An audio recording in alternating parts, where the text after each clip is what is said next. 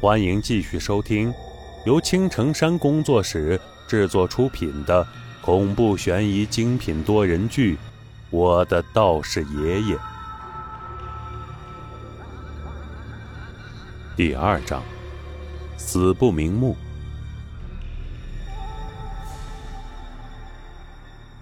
有时候，老天爷也挺不厚道的，雪上加霜的事没少干，而且总是喜欢逮着一家人往死里整，不整的家破人亡，绝不罢休。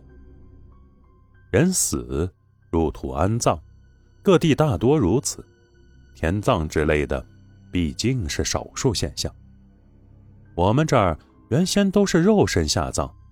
后来执行了火化政策，葬的只是骨灰。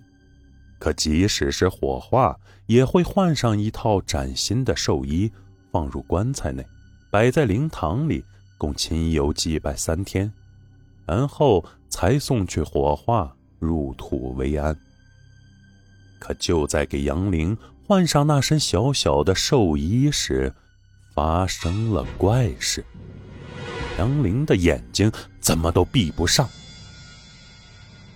虽然大家都说不出道道来，可稍微有点见识的都知道，这绝对不是好兆头。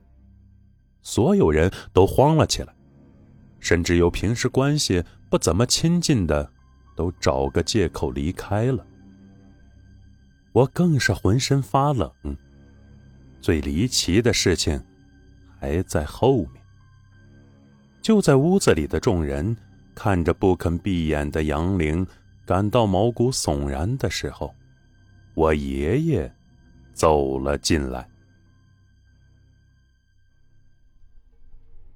说到这里，我就不得不说我爷爷了。爷爷今年差不多六十岁了，对于我这个孙子，那是格外的溺爱。爷爷在村子里。很有威望，这还要归功于他做的行当，就是现在所说的阴阳先生。见到我爷爷来，杨玲的爸爸杨树上前一步，连忙问道：“李爷，你看看这孩子咋回事啊？死的突然，现在还不愿闭眼。”爷爷阴着个脸，抬起眼皮子来。冷冷的看了一眼杨树，也没搭理，直接走到杨玲的身体旁边，伸手从他的尸体下面扯出了一个东西。我在旁边看得真切，那正是我们在十字路口捡到的项链。你把这个放在他身下作甚？爷爷板着脸问道。此话一出。屋子里所有的人都倒吸了一口冷气，面面相觑。良久之后，杨玲的父亲才说：“李爷，这这个东西不是我们放的。”听到这里，爷爷脸色陡然一变，二话不说，拉着我就走。说来也怪，自从拿出那个项链之后，杨玲的眼睛就闭上。爷爷一走，屋子里的人纷纷议论了起来，没有一个人说我爷爷的不是。而我被爷爷拉着走出了门外，不由得勾起了好奇心。回到家里之后，爷爷一言不发，从一个破旧的箱子里拿出了几张枯黄色的纸。这种纸我认得，是清明上坟的时候烧给死人的黄表纸。爷爷，你要干嘛啊？我看着爷爷的举动问道。爷爷也不搭理我，只是拿着那条项链，把我带出了门外。孙子，你告诉爷爷，这个项链是不是你们捡到的？哦，是啊，就在那个十字路口那边。咋了？我嘟着小嘴儿，一脸懵懂的看着爷爷说道。果然是这样，跟我走。爷爷嘴里莫名其妙的说着，拉着我就往那十字路口走去。此时，已经是傍晚时分了。村里的人并没有因为杨玲的死而扰乱生活，依旧是各自忙碌着。只是那山下的十字路口却少有人迹。跟着爷爷走了十多分钟，便来到了那个路口。山风呼呼地吹着，我不由得紧了紧身上的校服，看着两边的树木，我心里开始害怕起来。会不会突然窜出什么怪物？猛然间，我脑海中浮现出一个画面：那个长发女人伏在杨林的身上，掐着他脖子的场景。孙子，爷爷不是跟你说过，中午的时候不要出去的吗？还有，我有没有告诉过你，路上的东西不要随便捡？爷爷站在十字路口。一边拿出火柴，一边把手里的项链放在地上，找到一个树枝，画了一个圈才缓缓地点燃了黄标纸。我站在后面一语不发。我不知道路上的东西为什么不能捡？难道这跟杨玲的死有关系？尘归尘，土归土，山里的娃不懂事儿，拿了你的东西。现在我还给你，你也害死了那个孩子了，此事就这么了了吧？爷爷一边烧着纸，嘴里一边嘀咕着什么，我心里咯噔一下。爷爷在跟谁说话？过了一会儿，爷爷烧完了黄标纸，我往地上一看，猛然呆住了，那项链儿。竟然不见了？难道是被烧没了？不会啊，那颗珠子呢？哎，爷爷，那项链哪去了？我忍不住问出了声。还给它的主人呢？哎，真是造孽呀！爷爷叹息了一声，拉着我就往回走。孩子。你千万记住啊，路上的东西，千万不要随便的捡，要不然会被鬼缠上的。尤其是在十字路口，那更是捡不得的，这是禁忌。杨玲这孩子的死，谁都不愿，都怪他太贪婪。这句话，深深的烙印在了我的脑海之中。直到我做了那个行当之后，我才知道，爷爷说的禁忌，只是诸多禁忌之一罢了。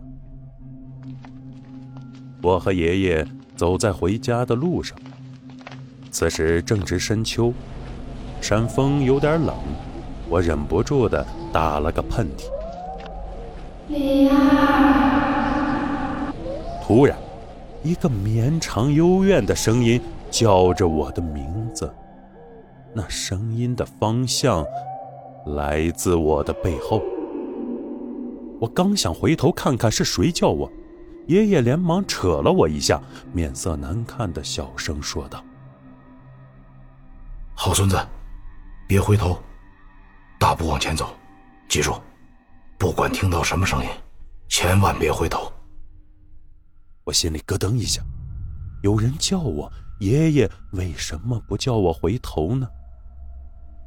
可是当时那个情况，我也来不及多想，只是照着爷爷的话往前走着。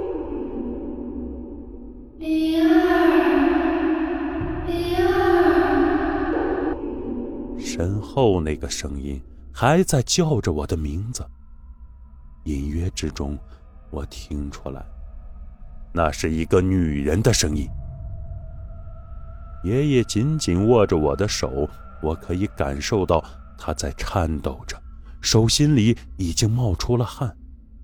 虽然我很想回头看看究竟是谁叫我，可是奈何爷爷一直拉着我快速的往家走，眼看着就要到门口。就在此时，我猛的一下停住了，我感到一阵阴冷的气息。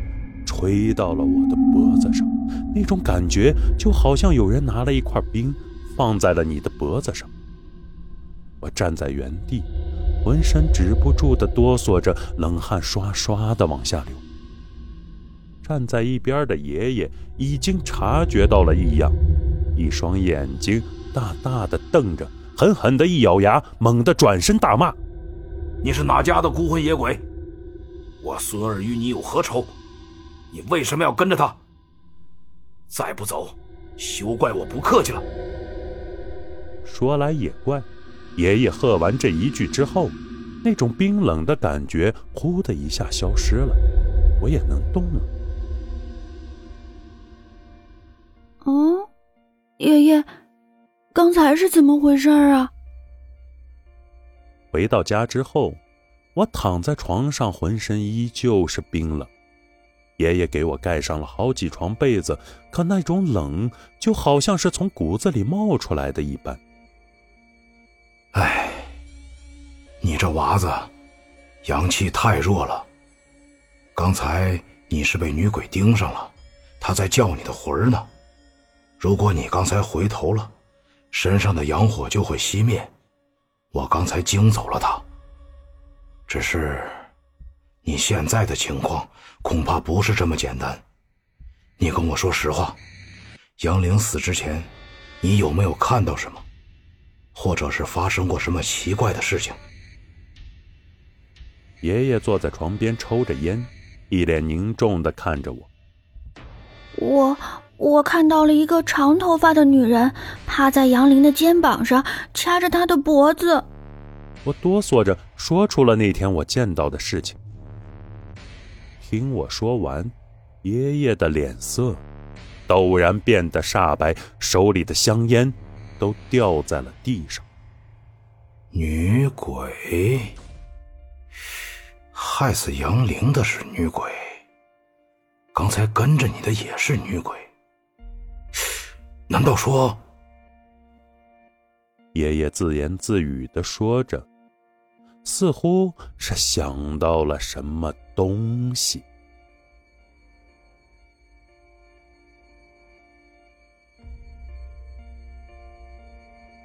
以上就是为各位播讲的第二章内容，感谢各位的收听，欢迎您订阅、评论、转发本专辑，下集精彩继续。